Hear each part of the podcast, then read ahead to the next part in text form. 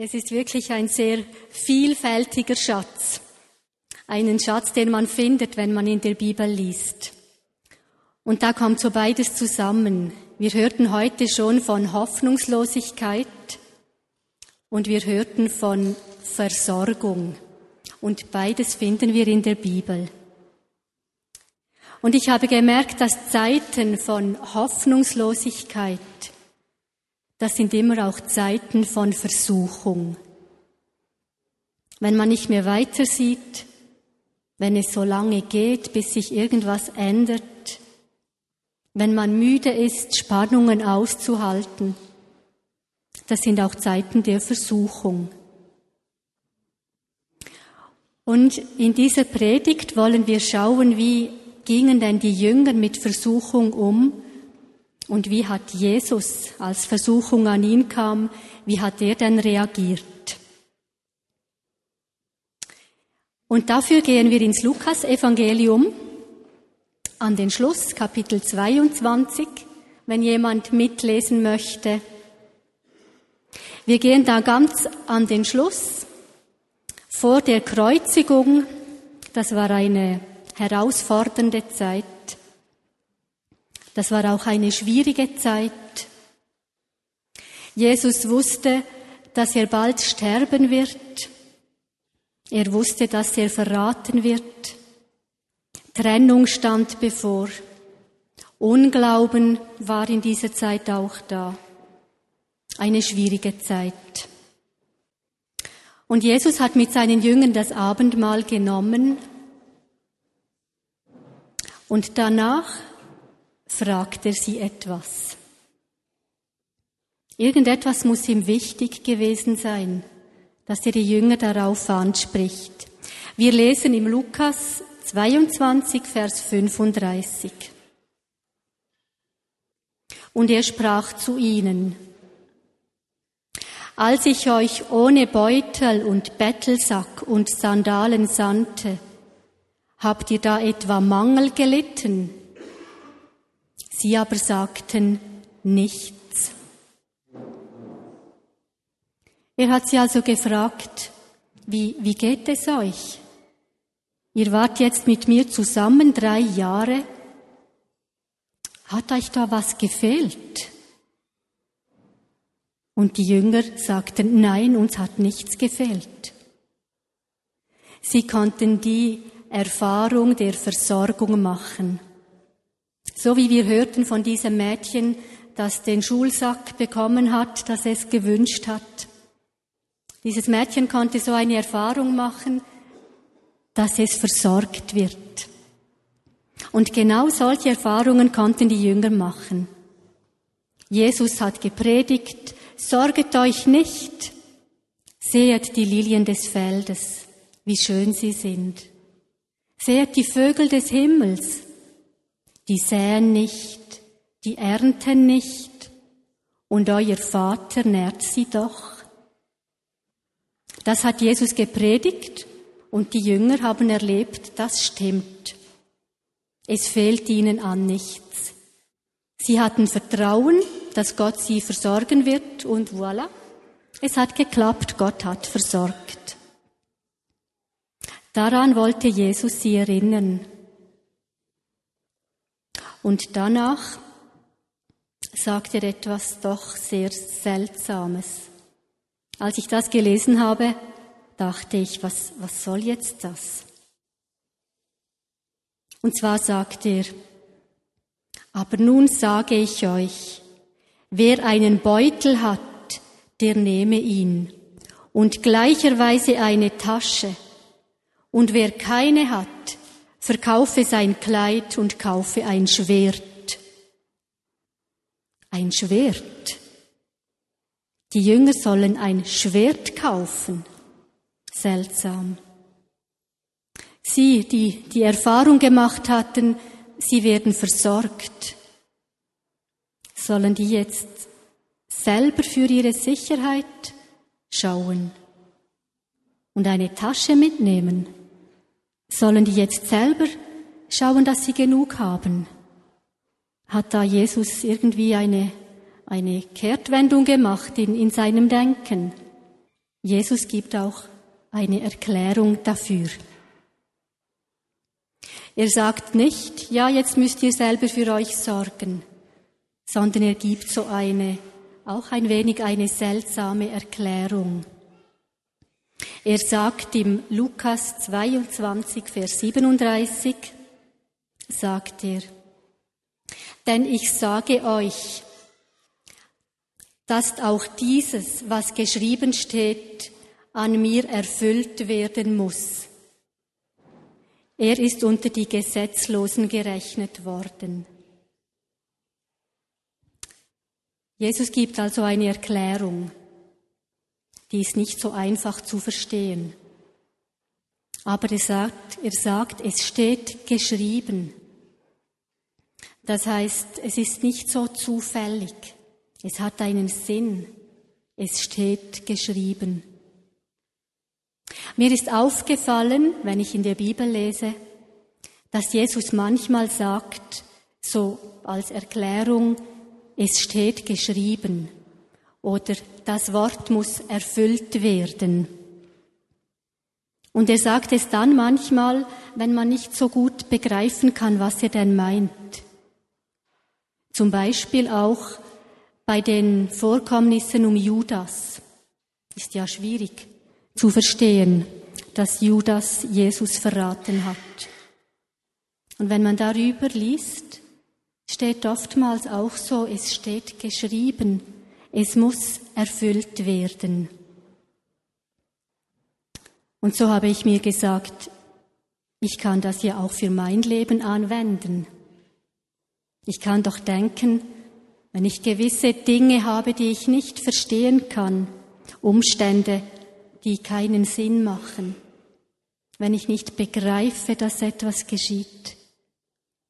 Es könnte doch sein, dass auch das geschrieben steht, dass es einen Sinn macht, den ich zwar nicht erkenne wahrscheinlich im Moment, aber wenn ich glaube, dass Gott mein Leben schon lange, lange gesehen hat, dann braucht es gewisse Vorkommnisse, dass ich zu der werden kann, die ich bin, dass ich zu der werden kann, die Gott möchte, dass ich bin. Und dazu gibt es Umstände, die wir nicht so einfach verstehen. Mir gibt es Vertrauen zu denken, es steht geschrieben.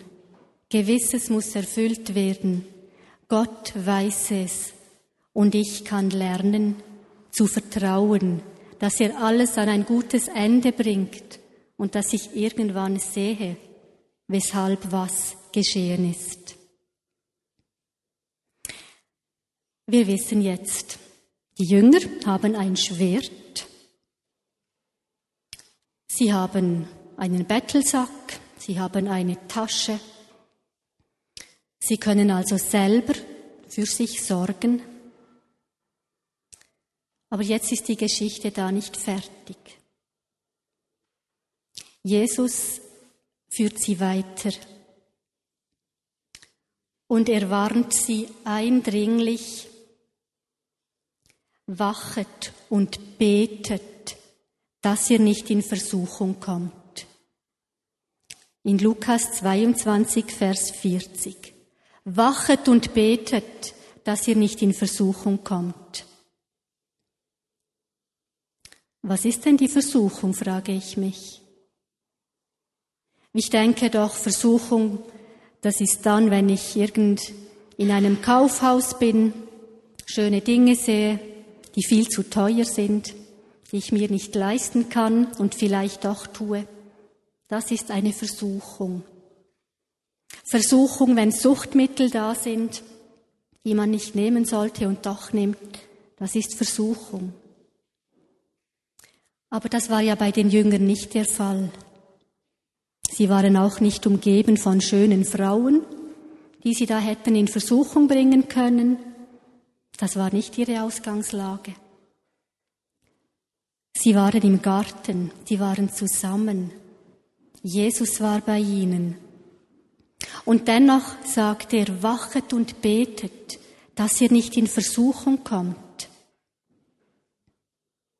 Könnte es sein, dass es die Versuchung ist, das Schwert zu brauchen, nicht mehr auf Gott zu vertrauen, selber zu seinem Recht zu schauen, selber für sein Wohlergehen und für seine Sicherheit verantwortlich zu sein und alles zu unternehmen, dass es einem gut geht.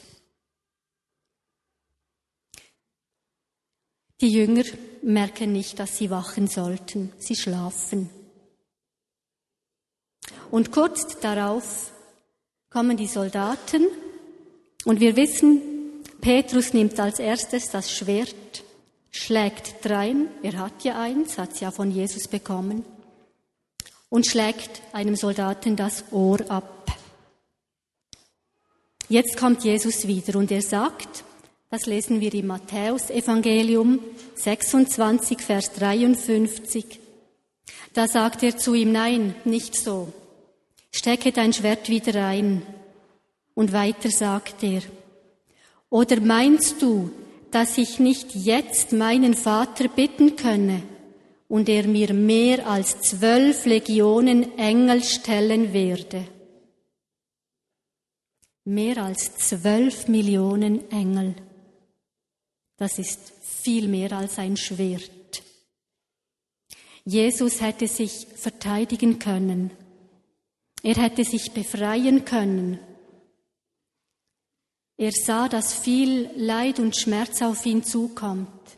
Er hätte sich aus all dem rausnehmen können. Aber er hat es nicht gemacht. Er hätte diese Vollmacht gehabt. Aber er hat diese Macht nicht missbraucht. Aber er hat seine Macht gebraucht. Er hat sie sehr wohl gebraucht. Und das hat mich sehr tief berührt, wie mir das bewusst wurde. Er brauchte seine Macht, um seinem Feind das Ohr zu heilen. Er berührte das Ohr und sein Feind konnte nachher wieder hören. Er hat also seine Vollmacht, die er hat, die hat er nicht für sich selber gebraucht, dass es ihm besser geht.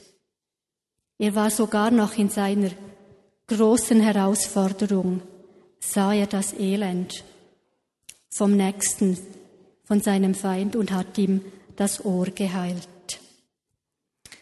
Später, wie Jesus am Kreuz hängt, kommt seine Versuchung noch ganz klar auf den Punkt.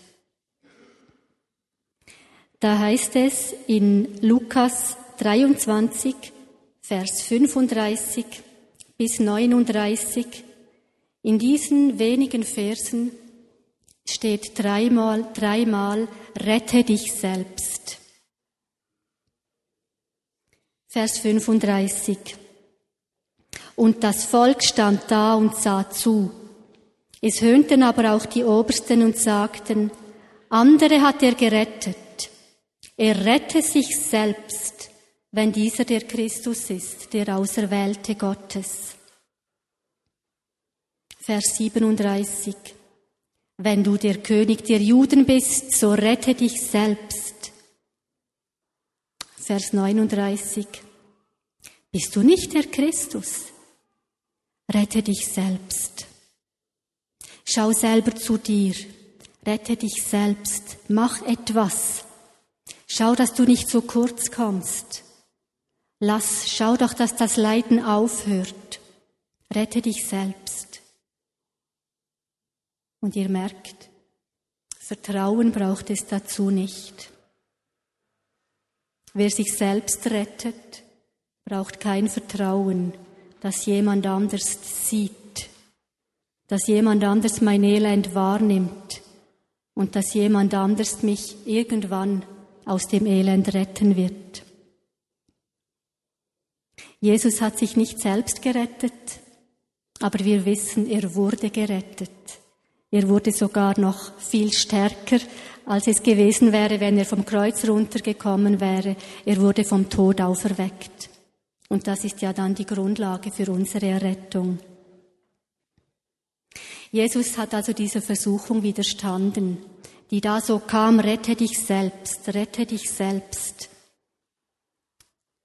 Er ist nicht in die Versuchung hineingetreten.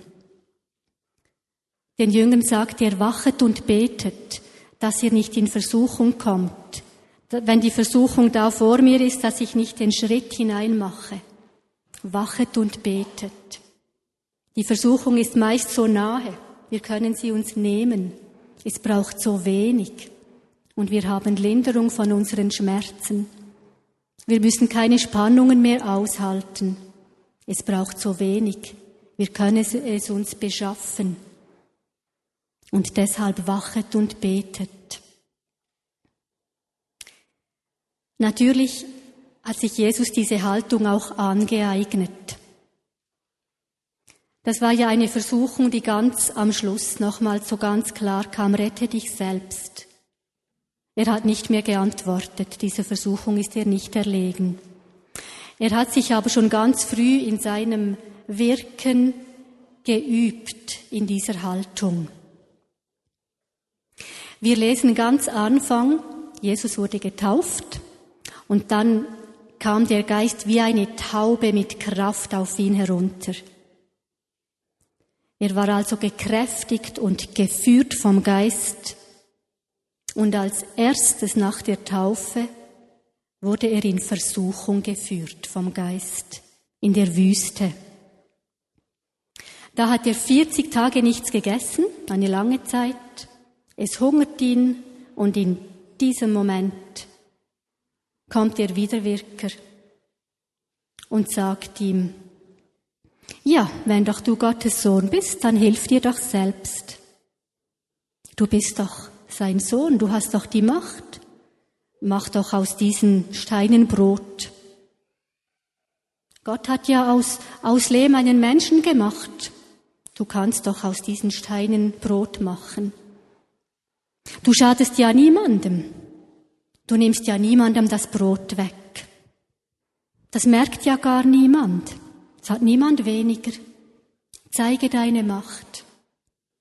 Gott will bestimmt nicht, dass du leidest. Du bist doch sein Sohn. Du kannst dir doch selber helfen. Mach es doch.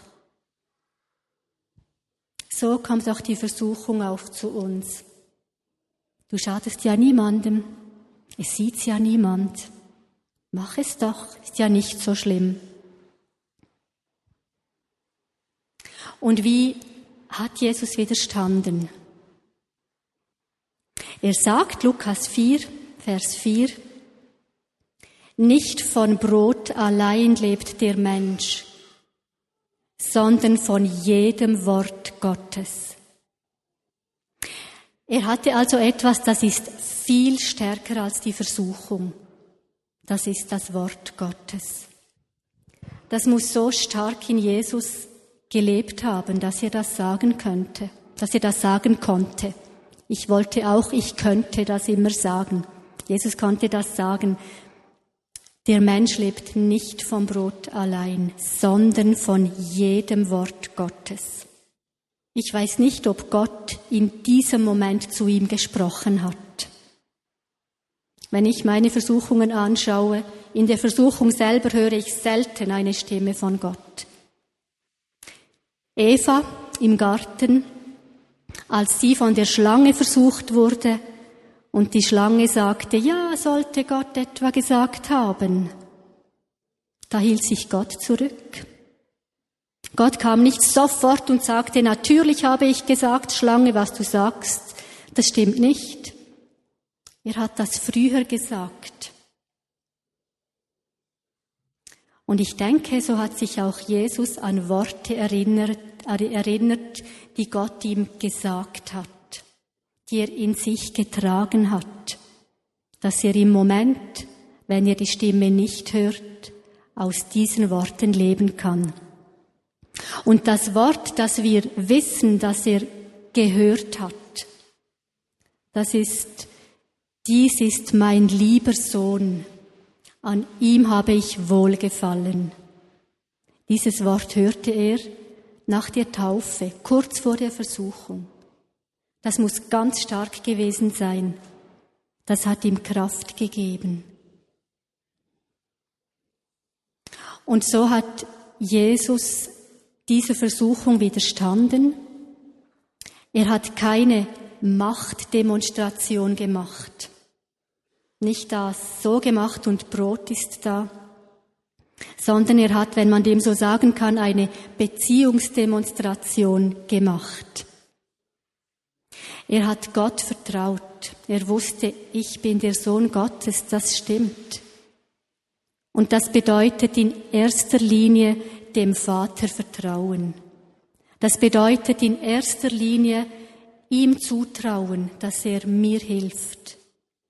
Und das bedeutet in zweiter Linie seine Macht brauchen, aber seine Macht in der Abhängigkeit brauchen und in dem Auftrag, den Gott ihm gegeben hat und nicht für sich selber, um sich, um seine, um nicht seine Spannungen aushalten zu müssen, so dass es ihm besser geht. Er hat also widerstanden, weil er vertraut hat, weil er das Wort Gottes in sich trug, und zwar die guten Worte von Gott. Nicht du darfst und darfst und darfst das nicht machen, das reizt uns ja viel mehr, irgendwas zu tun, sondern die guten Worte. Du bist mein Sohn, an dir habe ich wohlgefallen. Ich sorge für dich. Ich kümmere mich um dich. Auch wenn es nicht sofort ist, gib nicht auf. Es gibt eine Lösung.